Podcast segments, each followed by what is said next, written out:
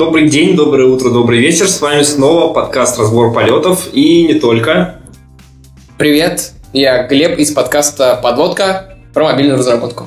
Отлично, у нас сегодня собралось аж два подкаста, которые, для которых тема прокрастинации одинаково актуальна, потому что тема прокрастинации актуальна для любого разработчика. И мы позвали к себе Максима Дорофеева главного прокрастинолога.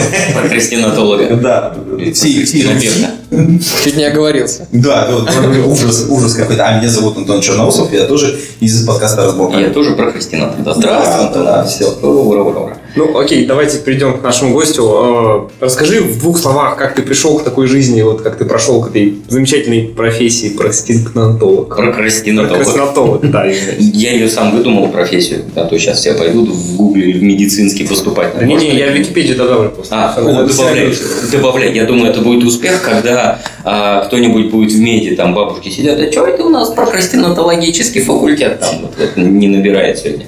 Или, алло, Марья Ивановна, у нас есть на прокрастинатологов кто учит? Ну, чтобы люди, абитуриенты приходили, просили поступать.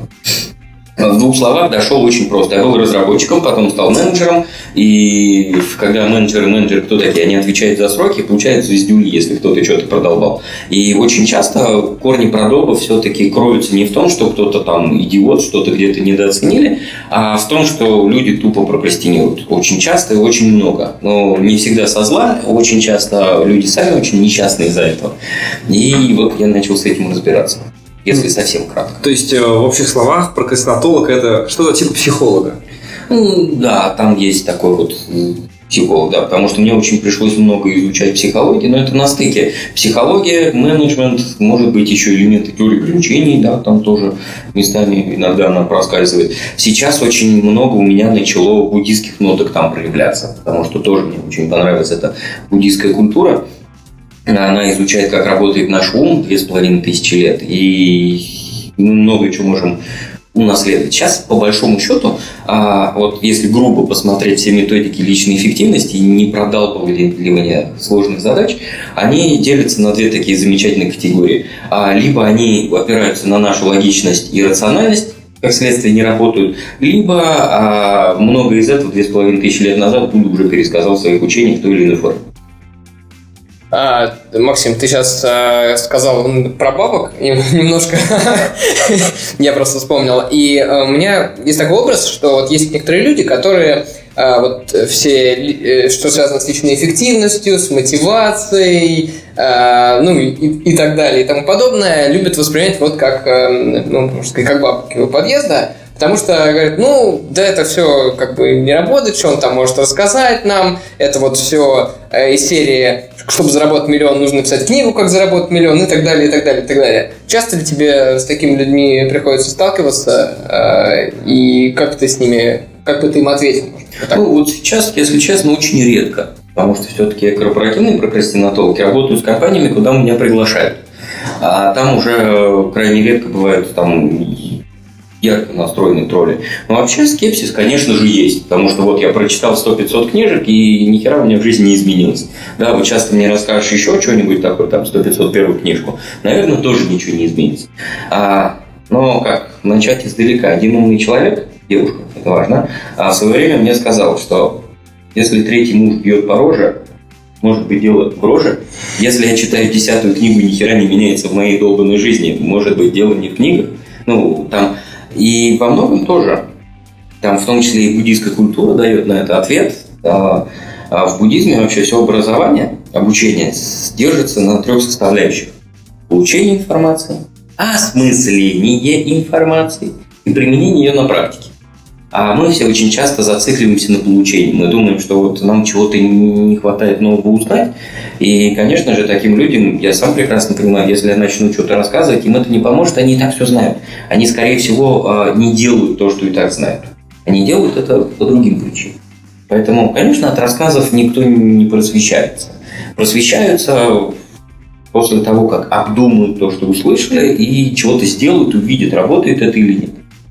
От этого может быть что-то придет. На самом деле э, могу подтвердить, потому что мы приглашали э, Максима к нам, и он у нас вел э, тренинг, правда, когда он назывался тренинг, по-моему, по личной эффективности или что-то что в этом роде.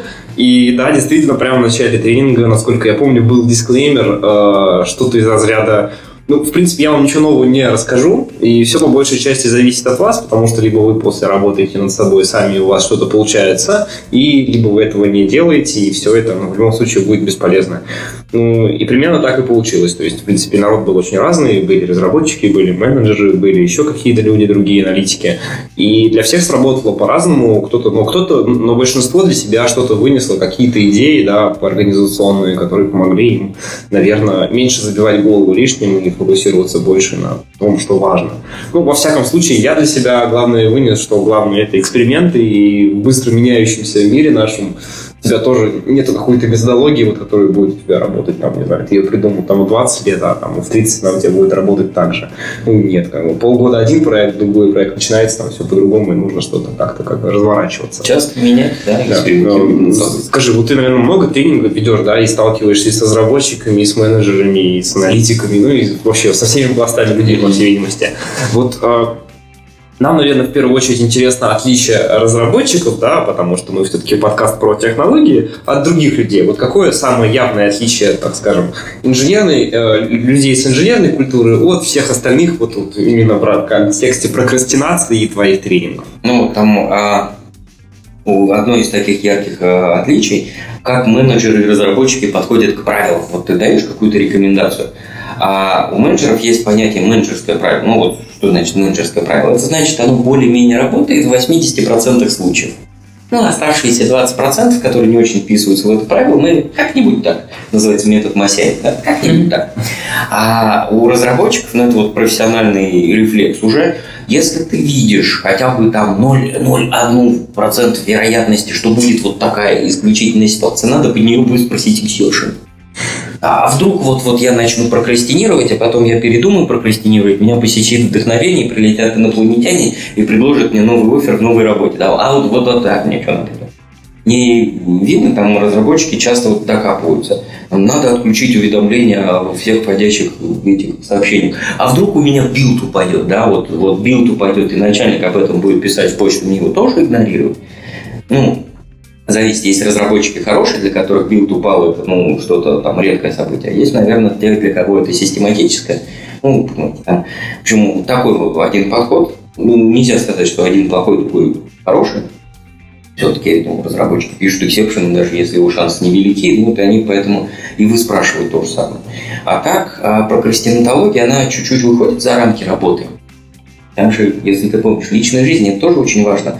А, потому что, чтобы лучше работать, надо дом плинтус прибить, чтобы это мозги не пенифолило, э, в молока купить, э, там дети гуленые, чищенные в школах Это учатся. Замкнутый круг. Э, Чтобы лучше, Да, работать, да, да, нужно- да. чтобы лучше работать, нужно лучше жить, а чтобы лучше жить, нужно лучше работать. Ну, там не все так очевидно, не все так прямолинейно, но, грубо говоря, да. Потому что это чуть более широкий вообще класс задач решается. И здесь, как, что менеджер, что и разработчик, они же все размножаются. Да, у всех есть дети, там у всех есть ипотеки, квартиры, вычеты налоговые, стоматологи, фитнесы и прочее. Ну и какой-нибудь еще интересный купит. Там вот здесь они более-менее одинаковые. Работа отличается. А если, скажем, а, там разработчики, что еще, какое яркое отличие? Разработчики могут себе позволить иногда в некоторых компаниях а, роскошь работать большими временными кусками. Час сосредоточен, два часа что-то сосредоточенно пилить. А у менеджера по природе своей работа очень фрагментирована. Пять минут здесь, семь минут здесь, побежал, раздал звездюлей разработчикам, побежал, получил звездюлей от руководства сам, и так по 20 раз в день. И опять замкнутый круг. Да. И здесь вот ну, оно чуть-чуть по-разному тоже выходит. Там где-то разные техники, разные приемы всякие. Ну, так, если грубо. Ну, то есть принципиально надо по-разному подходить, соответственно, к одной группе и к другой. Или э, в тут тренингах это как бы общее со всеми? Ну, общее, но вот а, как, там есть оговорки, что какие-то инструменты, какие-то хинты, они больше для разработчиков, какие-то больше для А менеджеров. что из самого яркого, да, такой топ топ-2 для разработчиков ты советуешь именно разработчикам, если в группе разработчики есть, точнее. А, есть очень хорошая практика, 5 минут в день сидеть ничего не делать. Не трогать себя за смартфон, не читать новости, вообще вот сидеть и ничего не... Ну, 2 минуты, если вам сложно 5. Очень хорошая практика, просто вот сидишь, и менеджерам тоже очень удобно, м, башку А успокаиваешь. что, а что специфичного именно для разработчиков? Да, виноваты. Ты сказал, что в принципе методологии и подходы отличаются, а вот ну, как бы, Не, чем- они, они люди отличаются. А, люди Ну, отличаются. в методологиях, скажем, там разработчики не очень любят вот эти всякие помидорные штуки и технику работы с таймером. Поставить себе 12 минут на таймер. Ну, не- такая у не- тебя. Не всем нужно. Потому что Помидор самая известная техника, наверное. Мне тоже кажется, и даже среди айтишников так тут Ну, кого она знаешь, вроде как известная, но вот, скажем, менеджеры с таймером, им как-то чаще это нужно делать. Это просто больше пользы наносит, наверное. Как, как бы. А у разработчиков, особенно если у него руководитель хороший, мозг ему особо не трахает, да, у него есть возможность там, по два часа в день хотя бы сосредоточенно работать. Ну, это хорошо. Так, я не вспомню совсем радикальных отличий. Там, скорее всего, разница в нюансах. Ну, то есть, в принципе, наоборот, переходим к тому, что все-таки все равно одинаковые, разница только в нюансах, и, в принципе, тренинг ничем не отличается для разработчиков Ну, и вот, для так, менеджеров. там каждый, а, там даже, скорее всего, знаешь, а, два отдельно взятых разработчика могут друг от друга сильнее отличаться, чем там разработчики от менеджера. Ну, то есть, это просто, ну, людишки, все разные. людишки, они все разные, я понял. Человечище. Человечище. Мы все очень разные. Макс, а вот скажи, мы сегодня на конференции ГИРИТ, э, и ты сегодня выступал, в твоем выступлении практически отсутствовал э, знаменитейший персонаж в новом смысле описании в этом вот виртуальном представлении, э, бабушка интуиция. А почему? Было достаточно много разработчиков, а бабушки интуиции не было. Ну, вот как-то она не влезла тут. Ну, чисто из-за времени. Мне хотелось про варенье рассказать и А, про картинки с цыплятами. и Вот. Больше. Ну, от бабушки интуиции тараканы не влезли. А что за бабушка Баб- интуиция? не было. Да, я, честно говоря, книжку читал, и что-то... Э, а Это бонусные материалы, видимо. Да, это отдельная вещь, ну, потому что книжка все-таки, она, я ее в августе прошлого года закончил, а с тех пор много чего надумал. И я в книжке не писал ничего конкретно про прокрастинацию, вот как бороться с прокрастинацией. Потому что у меня подход такой, что если делать все, что изложено в книжке, там правильно формулировать задачи, их пересматривать, обозревать, сверять, что ты хочешь с тем, что ты делаешь, а во многом вообще процесс, ну, вопрос прокрастинации отпадет. Многие вещи сами собой решатся. И поэтому я отдельную главу не пихивал. Она у меня так вот только там в тренингах и в рассказах бабушка интуиции осталась. Ну, может быть, она войдет в какое-нибудь там последующее издание, но в этой книге даже нет про тараканов. Потому что я такой думал-думал, мне вообще хотелось, что там, тараканы динамика это сделать отдельный том про крестинатологию. Тоже много чего интересного. А если в двух словах для слушателей, вот бабушка интуиция, это что за концепция такая? Ну, это продолжение модели Тима Урбана. А, то, что вот у нас в голове есть пульт управления, рациональный человечек и обезьянка сиюминутного удовольствия, которая большую часть времени нами рулит. А помимо этих двух друзей есть еще тараканы. Они символизируют собой когнитивные искажения. И бабушка интуиция. Бабушка интуиция – это маленькое мудрое создание, которое время от времени тихо подсказывает нам правильные советы. И очень часто она, сама того не желая, является причиной прокрастинации. Когда у меня возникает какое-то вот там желание сам себе выдумать, что мне надо что-то такое сделать, выучить английский, не знаю, еще что-то такое сделать, получить второе высшее образование, защитить диссертацию. Вот, а бабушка интуиция в эти моменты вмешивается и начинает тихо говорить. Вау, тебе не нужно учить английский, потому что в твоей картине мира ты думаешь, что это даст тебе зарплату. Все, что ты хочешь, там, для чего ты хочешь изучать английский, это чтобы тебе, ну, допустим, подняли зарплату. Но ведь ты можешь достичь эту цель более легкими способами. И она пытается подсказать эти более легкие способы. Но просто вот а, обезьянка, она слишком импульсивна, она не слушает. Ну, вот она слышит сначала, тебе вовсе не надо это делать. И говорит, да, точно, все, спасибо, и уходит в Facebook. А рационально он просто не верит в то, что есть какая-то бабушка интуиция. А бабушка интуиция это модель Тима Урбана тоже? Нет, это и я уже новое, да? придумал, да? Это Тим Урбан, это обезьянный человечек, Да, да, да. та- тараканы и Какое-то расширение. да. Ну, то есть для разработчиков это, видимо, выглядит, мне нужно сделать еще там 5 фич, но, блин, я же не могу сделать плохо это. Бабушка интуиция подсказывает, что нужно написать тест, и еще что-нибудь, там еще пачку чего-нибудь такой, нет, ну я не могу сделать плохо. Перфекционизм, там без То нее. есть перфекционизм это не бабушка интуиция. Да, ну она тоже, перфекционизм, да, это совсем не то. Бабушка интуиции иногда вмешивается. Когда я думаю, надо поизучать какой-нибудь новый, там, новый архитектурный хренопаттерн или там, новый фреймворк. Потому что вот он обещает решить все проблемы. Вот, вот новый, там сколько раз в день у нас выходит Я вот сейчас в разработке давно не касаюсь. Сколько раз в день выходит новый JavaScript фреймворк какой-нибудь? Здесь, боюсь, никто тебе не подскажет. Бэкэнд и мобильная разработка. Не, не очень наша Ну, тема. наверное, у вас тоже там раз в три дня выходит какой-нибудь супер новомодный фреймворк. Ну, тем, которым стоит пользоваться, наверное, все-таки нет. а Просто обычно ими не пользуются. Может быть, в мире фронта и пользоваться начинают быстро, поэтому там такие проблемы есть. Да, они более импульсивные, деревянных у них больше. Э, Или они, или они страшнее, я не знаю. В общем, нас такой проблемы нет. Но да, пример хороший, действительно, когда ты начинаешь что-то приступать к новой задаче, думаешь, блин, а вот в той задаче у меня была такая проблема, и если я сейчас заменю там А на Б, там, я не знаю, какой-нибудь TRC-слог на там слог NG, то все же проблемы уйдут. Ты начинаешь его делать, и оно не так просто, и там уже вмешивается перфекционизм, и уже не дает тебе Она так просто это все завершить. Да. Прокрастинация часто это конфликт осознаваемого, неосознаваемого. Ты осознаешь, что тебе надо сделать эту штуку, а где-то на уровне чутья жопы вылезает, блин, ты сейчас так сделаешь, только накосячишь. Но ты не осознаешь, где именно накосячишь. Там надо аккуратно сам с собой ковыряться, думать и выковыривать у себя из башки. Да, вот все, все эти, все эти, в какой момент вообще вот разра- ну, разработчиков, да, в какой момент э, разработчик условно должен вообще задуматься о таких вещах и должен ли, потому что ты проходишь какие-то этапы своей, ну, не жизни, там, скажем, своей деятельности, да, и потом вот тут, как сказал, пять минут ничего не делать, ни о чем не думать, а вот когда должен Не, просто тот- ничего не делать. А, ничего делать. Когда- это тот момент, когда ты должен э, подумать, а что же я сделал, устроить вот эту ментальную игру с самим собой, чтобы понять, как бы, где я там, где у меня перфекционизм меня переборол, где там была бабушка, соответственно, интуиция, ну, где что, чтобы... Ну, как- это отдельная техника, да, вот сесть и подумать. А техника не думать 5 минут, это ой, ничего не делать 5 минут, это просто не делать ничего 5 минут. А, не Думать можно. Да, ты не можешь. Не не, не владеют своими мыслями, подавляющее число людей не очень управляют мыслями, наверное. Думать, не думать, включить, выключить. Говорят, там, остановить внутренний диалог. Да кто его может сделать вообще? Это там столько тренировки надо, чтобы вот к этому приблизиться.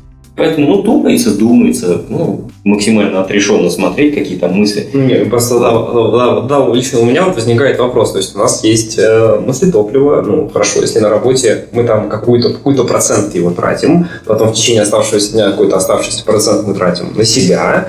И когда мы должны, под- и если мы должны проанализировать всю эту жизнедеятельность, то нам тоже нужно потратить это топливо. Да, Вот, вот, собственно, в какой момент? Ничего же не осталось в идеальной картине мира. Вот, ну как, иногда с этого можно начать день.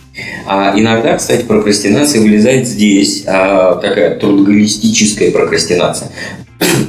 Потому что на уровне подсознанки ты чувствуешь, жопу чуешь, ты часто задумаешься, и оттуда, ой, что полезет. Вот, вот ты вот просто поймешь, надо много будет что менять.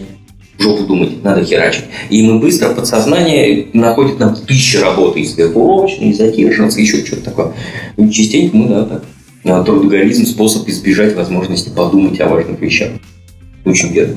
А У меня такой еще вопрос э, созрел. Ты э, в докладе говорил про, значит, то, что некоторые разработчики, ну, которые крутые, они могут быть там до 10, может быть, там, в общем, на порядок раз э, сильнее, там, ну, лучше выполнять работу, то есть быстрее, да, при том же сохранении качества, видимо, э, чем другие.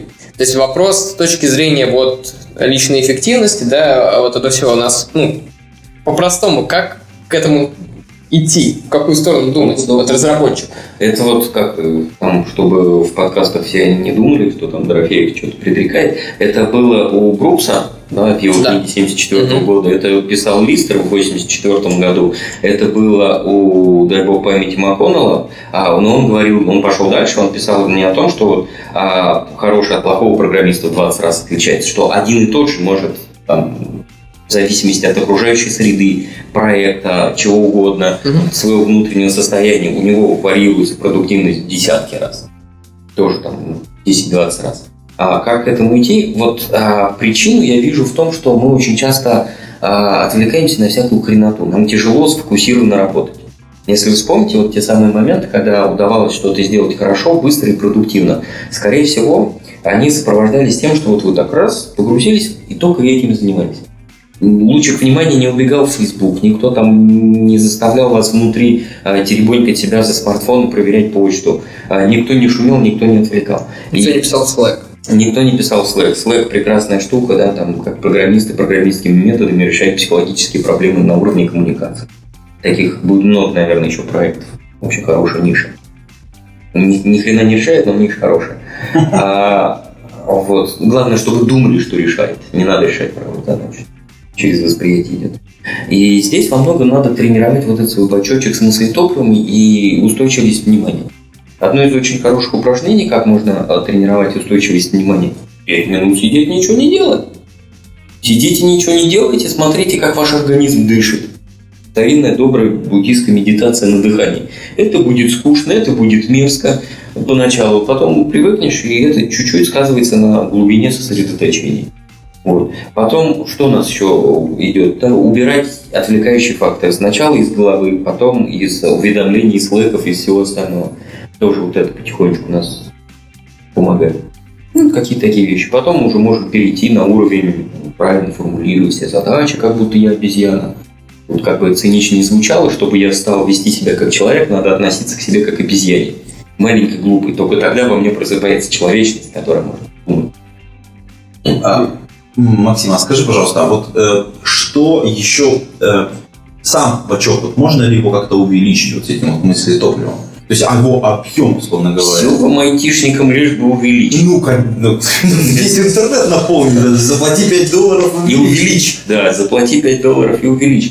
А, ну, сами понимаете, что вот если у нас система криво спроектирована, жрет ресурсы, сколько их не добавляй, будет мало. А большую часть мыслетоплива большинство неподготовленных людей тратят почем зря на всякую херню на переключение внимания, на прокручивание одной и той же мысли по много раз подряд, на плохо сформулированные задачи, а, оно все уходит туда. Когда основные вот эти факторы утечки мыслетоплива выключены, да, можно тренировать бачок с мыслетопливом. А, есть а, исследования очень хорошие, которые показывают, что вот этот вот волевой ресурс, или оно же мыслетопливо, оно очень сильно коррелирует с силовой выносливостью. Поэтому самый простой способ, как можно прокачать мыслетопливо, вы идете, бегаете. Человек, а, и просто вот по моему опыту, скажем, а, люди, которые способны хотя бы там полумарафон пробежать, они, у них меньше проблем с силой воли с прокрастинацией. И тоже вот эта вот вся теория, помню, там где-то на каких-то американских ресурсах был срач вокруг а, того, что называется истощение эго. Ну, вот это фактически теория мысли топлива. И там пришел один триатлет и сказал, знаете, вот я не верю в эту херню, что волевой ресурс истощается. Вот я триатлет, он меня не истощается. У меня полная школа, я готовлю триатлетов, у них тоже не истощается. Конечно, вот когда там ты триатлет, то у тебя с этим проблем меньше. Понимаете, да, вот кто такие там триатлон, айронменовцы, и те, которые сколько они бегут э, марафон, марафон? Э, плывут 5 километров это... и 180 километров проезжают это на велике. Это еще половинка. И все в один день и не дохнут. Не в один день, а за 9 часов нужно мороз. Ну, вот там, ну, там, по-моему, даже если ты за 12, тоже никто тебя дразнит. Ой, 12 я 16. Ну, короче, там много отсечку они поздно включают. Там зачастую времени важно Нет, это самое важно. Кто во время уложился, тому медаль. Не уложился, по-моему, Да, ну, для писькометрии. Да, да. Ну, это тоже важно, да, иногда. Писькометрии, да, да. Нет, для тех, для тех, у кого тут эго истощилось, есть как бы еще более жесткие вещи. Это называется Iron Man, а есть еще какой-то Noffman или что-то такое. Когда то же самое, но по, по каким-то холодным озерам в Норвегии да. и так далее. Я что-то слышал, там есть тройной Iron Man, ну, это, я не знаю, что там, они трижды это все делают, ну, не вряд ли за день, но вот у таких людей с э, там, когнитивными способностями, как ни странно, лучше. Поэтому одна из хороших вещей тренировать идете бегаете. Ну и вообще, как вот любые члены наши а, прокачиваются, надо его утомить и дать восстановиться. Вот вы хорошо поработали, вы потрудились башкой, все, вы пошли, выспались, нагулялись, вам стало хорошо, и мысли топлива, бачочек обратно наполнился, но чуть больше, чем его было изначально. Окей, okay, а вот э, мы говорили про простые задачи, про то, что их можно формулировать, и у меня вот такой вопрос назрел. А, у многих людей там, например, есть какой-то там собственный секретарь или еще что-то такое. Ну, Они на него сбрасывают какие-то определенные задачи. И вот теперь вопрос. То есть человеку нужно, чтобы сформулировать свои мысли и записать как-то их там себе в список дел определенное время. И вот когда появляется у него человек, который делает ровно то же самое, он же все равно должен этому человеку все эти мысли донести. То есть он все равно основную работу, получается, делает. то и, получается, и кажется, что профита в этом человеке нет. Там, ну, сразу видно, у тебя нет персонального ассистента. Там они несколько другие вещи делают. Это не девочка-обезьяна, ну, которая может только обезьянски формулированные задачи делать. Они решают много таких, ну, концептуально несложных, но достаточно затрахных задач. Там поиграйте в Тетрис с твоим календарем, когда ты приходишь и говоришь, вот, вот, давайте, вот я хочу встретиться с Антоном, а, у меня весь календарь на три месяца вперед забит. Мне говорю, девочка, посмотри, вот когда я мог бы встретиться с Антоном, а ради этой встречи я готов подвинуть вот кого угодно, но не Кирилла. Что там, я выдал водный, и она начинает вот этот тетрис играть.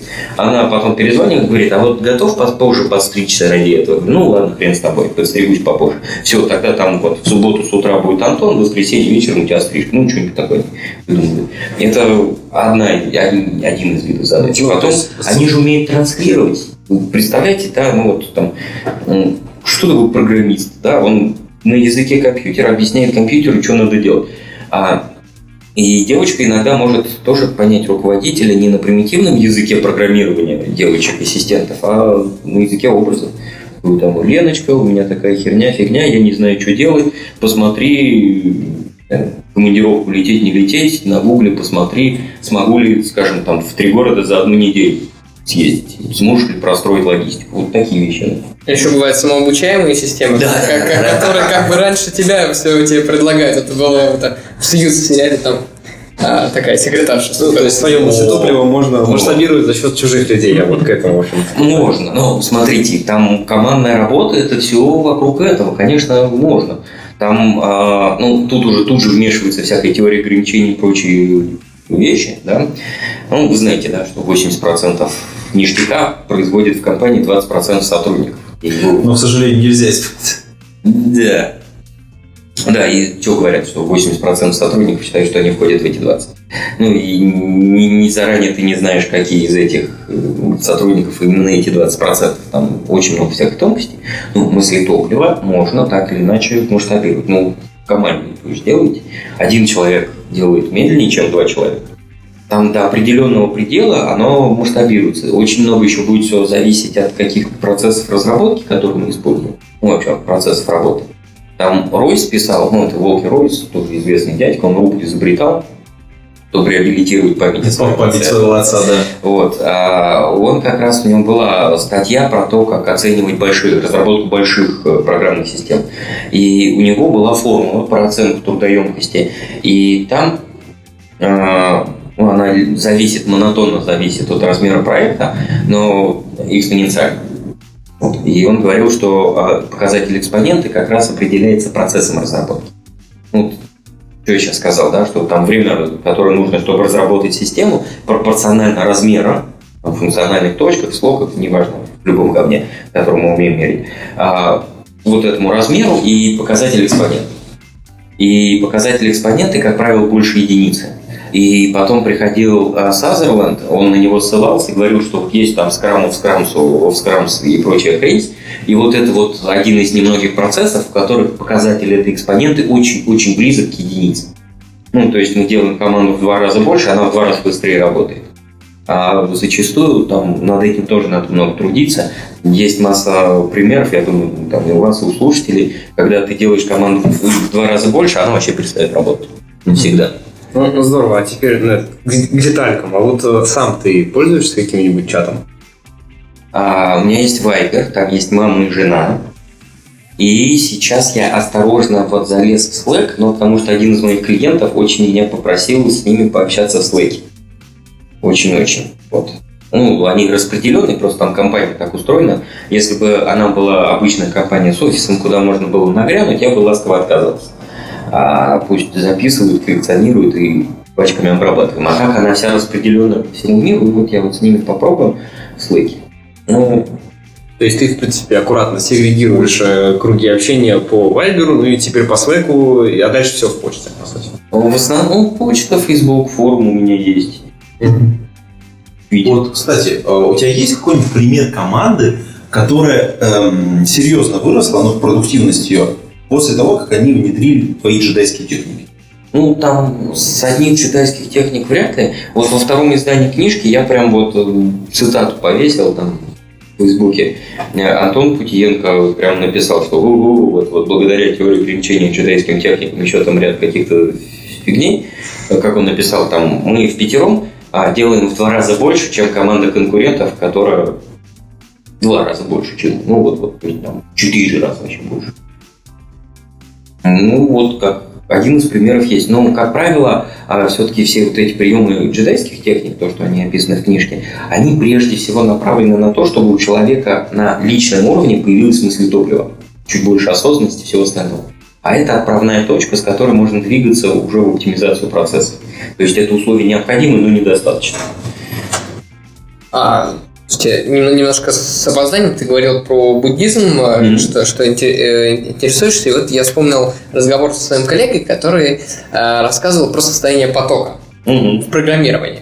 То есть э, он говорил о том, что ну вот я когда вхожу в состояние потока, э, значит, меня я вот пишу код, и значит все здорово, моя эффективность вообще супер, меня лучше не отвлекать. Вот. У меня есть подозрение, что тем не менее, как бы, ну, ты об этом не, ты не задумываешь заранее, что ты будешь делать, ты просто что-то там делаешь. И в этом смысле эффективность должна на самом деле так-то, э, ну, как бы падать. Нет, в смысле, ты начинаешь эффективно что-то делать, не осознавая, что Да. То есть ты что, то есть вы что к, к к результатам? Да. программисты Копать не в том направлении. в состоянии потока. Там вокруг этой темы очень много всяких интересных э, срачиков различной степени наукоемкости водится. А, ну, ходят слухи, что в этом состоянии все-таки можно продуктивно трудиться и сделать больше, чем в любом другом состоянии. А беда в том, что далеко не каждый умеет туда зайти, и тем более по заявке. Выйти. И выйти, выйти туда, куда вошел, а не через Facebook. То есть ты можешь проработать два часа в потоке, потом тебя засосало, и ты в том же потоке еще 4 часа в Фейсбуке котика смотришь. Ну, вот такая. Тоже состояние потока, собственно. Да. Ну, потока котиков. Поток котиков, да, котики. Гифки движущиеся, это же класс. В Телеграме его... О, у меня есть из в Телеграм, вот, а, но я его установил исключительно для того, чтобы кошерингом пользоваться. И мне кто-то злобный тролль скинул, есть там лента гифки с котиками. Вот там, как в Телеграме это называется, по- Канал. Канал. вот. Туда постоянно котик. Если ты не хочешь работать, ты подписываешься на этот канал, и, по-моему, прямо ты сидишь, и, и жизнь проходит, и тебе не скучно. Э, Вот. Медленно, ни, ни хрена не делать. Слушайте, а вот э, такой философский немножко вопрос. Куда ты думаешь будет раздвига- раз- развиваться вот эта вот история с прокрасти- прокрастинологией, скажем так? Да, потому что, ну, как бы, тема богатая, ну, с точки зрения, ну, мы все будем так и дальше заниматься прокрастинацией. Ну, люди Неизбежно. Неизбежно, да.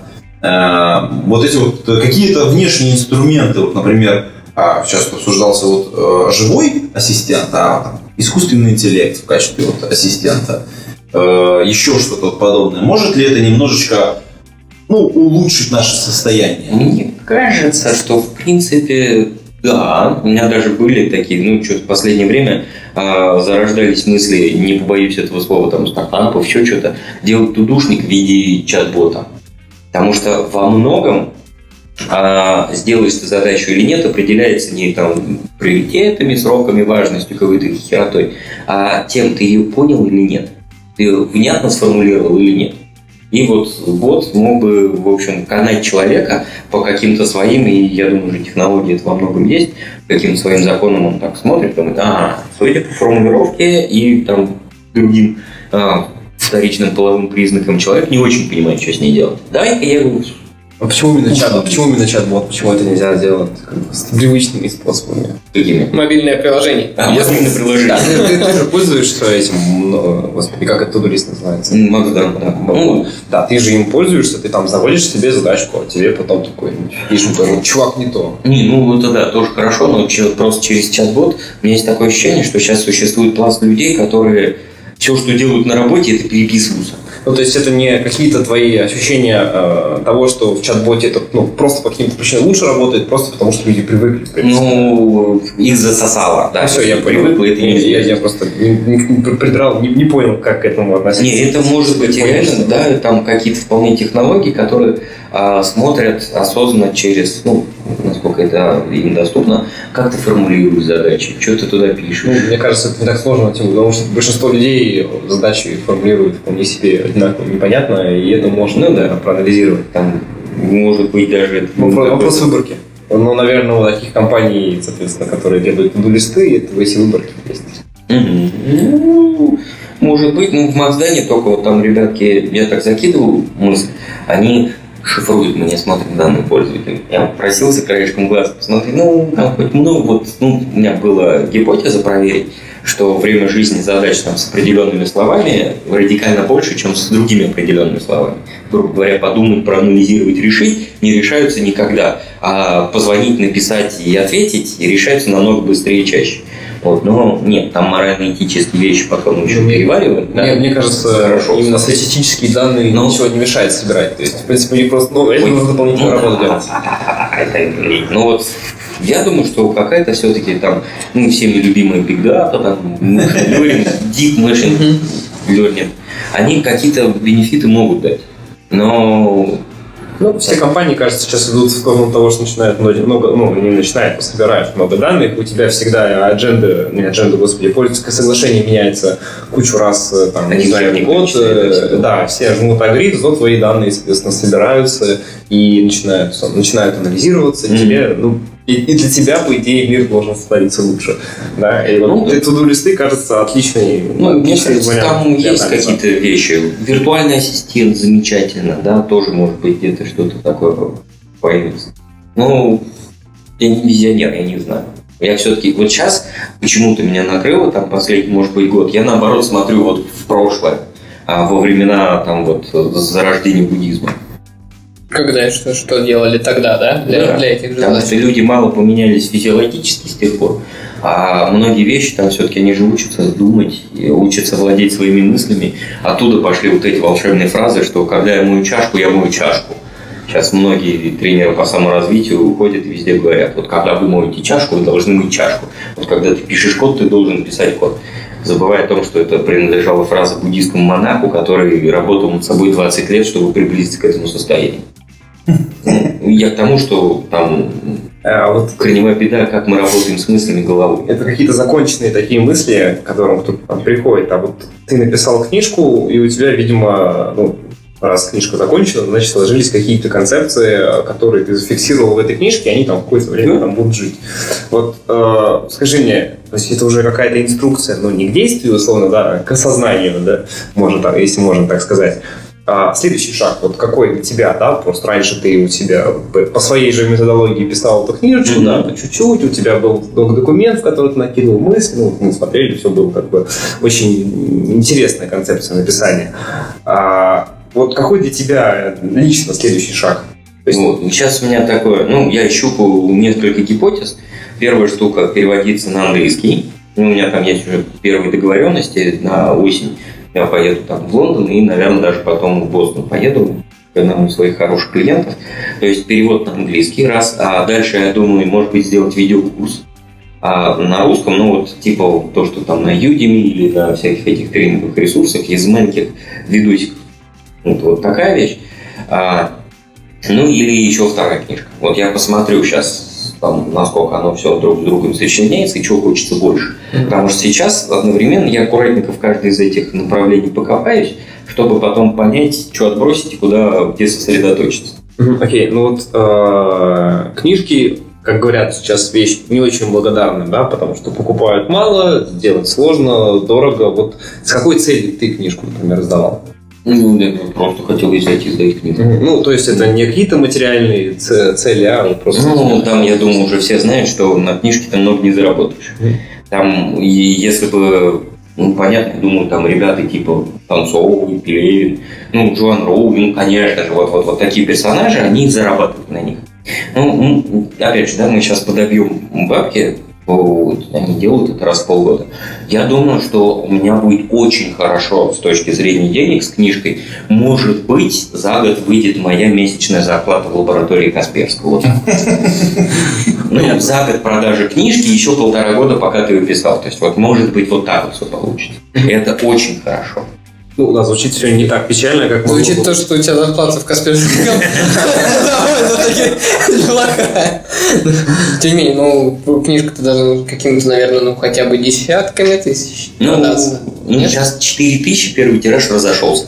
Сейчас будет дополнительный тираж, вот второе издание, там даже чуть-чуть опечатки поправлены, какие-то вещи там я туда Ну вот мы видели на конференции, тут продавали книжки Альпина, народ э, ходил и не знал, что ты будешь на конференции. Кто-то им сказал, они сразу Нет, пошли да, покупать книжки и нести тебе на подпись. Ну, сделали так. Поэтому нужно чаще приходить. Но сейчас вот некоторое время, сколько у нас, две недели, а, почти без книжек. Они по книжным разбежались, но, скажем, у издательства на складе уже нет. Мгм. Вот Это вот первая партия кончилась, я да, сейчас еще сделают. Ну, дальше, наверное, будет не так бодро раскупаться. Ну хорошо, вот ты э, оценил, скажем так, российскую, российскую аудиторию.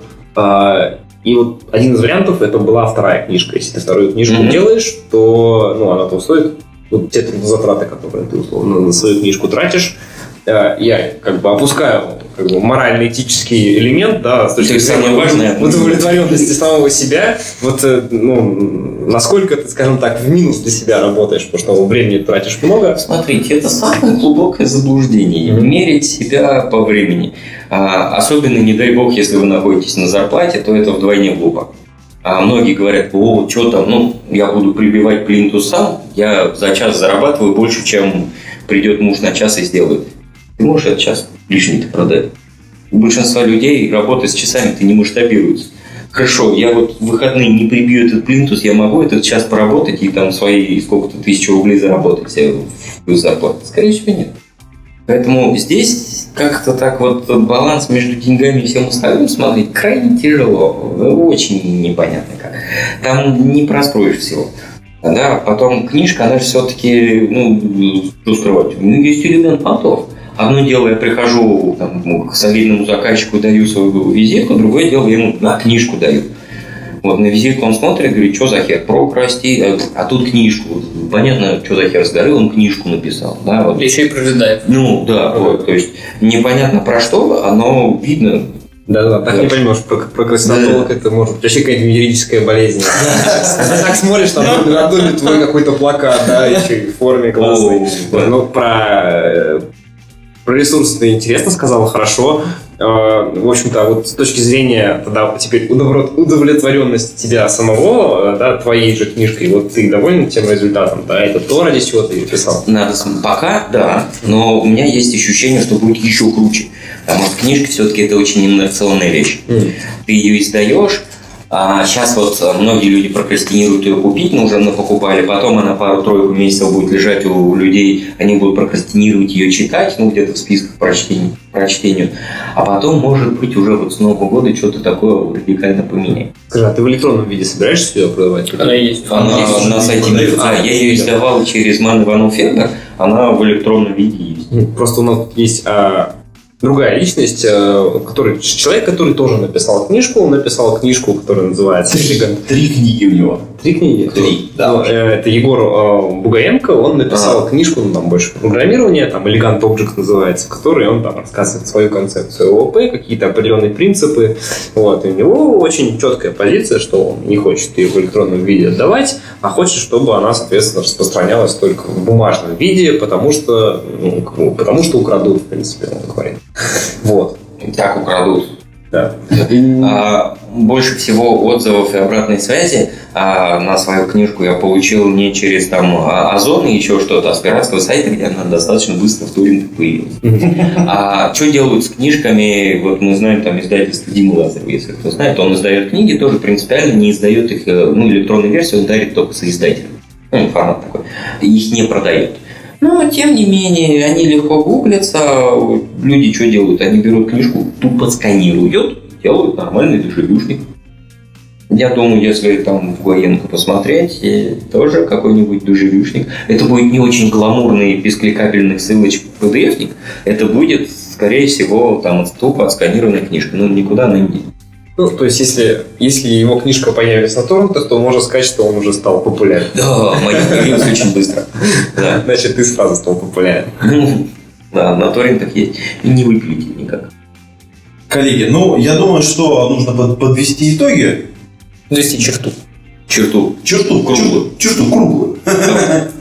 А, Ты выступил сейчас на конференции. У тебя есть планы, ну, значит, соответственно, на ближайшее какое-то будущее, и ты видишь, что где-то вот там с Нового года возможно какие-то изменения вот в среде благодаря твоему вопросу. Вопросу книги. Мгм. А, Макс, а вот скажи, если вот так вот пожелать чего-то тем людям, которые нас сейчас слушают, они не были на конференции, многие, скорее всего, не читали твою книгу. Возможно, кто-то не был на твоих выступлениях ни разу. Что бы им ты сейчас пожелал, вот, что-то сделать, чтобы вот ситуацию с прокрастинацией, вот прямо кардинально как-то улучшить? Научиться думать в непонятной ситуации. В любой непонятной ситуации вместо вот этого рефлекторно, а потом разберусь, а, приучать свой ум включаться. А, Кирилл показывает э, Ага. свою футболку, на которой написано «В любой непонятной ситуации распиливай код на микросхеме». Ты подготовился. Готовился, да. Нет, я подготовился, Молодец, меня подготовили ребята из программного комитета конференции Джугру, то есть они Отлично. подарили когда-то. Вот. Ну, а за пределами применения вот этого совета, в любой непонятной ситуации давайте учиться думать. Это будет даваться не сразу, будет даваться не просто, но принесет плоды. Ну что ж, а на этом мы будем завершать э, этот совместный выпуск нашего подкаста, в котором участвовали у нас эм, эксперт, прокрастинатолог Максим Трофеев, э, наш коллега из э, соседнего подкаста Глеб э, Новиков. Подлодка. Да, подкаст «Подлодка». «Подлодка». И два ведущих подкаста «Разбор полетов» Кирилл Толкачев и Антон Черноусов. А затем мы с вами прощаемся, уважаемые послушатели. Пейте кофе, пишите Java. Пока-пока. Всем пока. Пока-пока. Всем пока.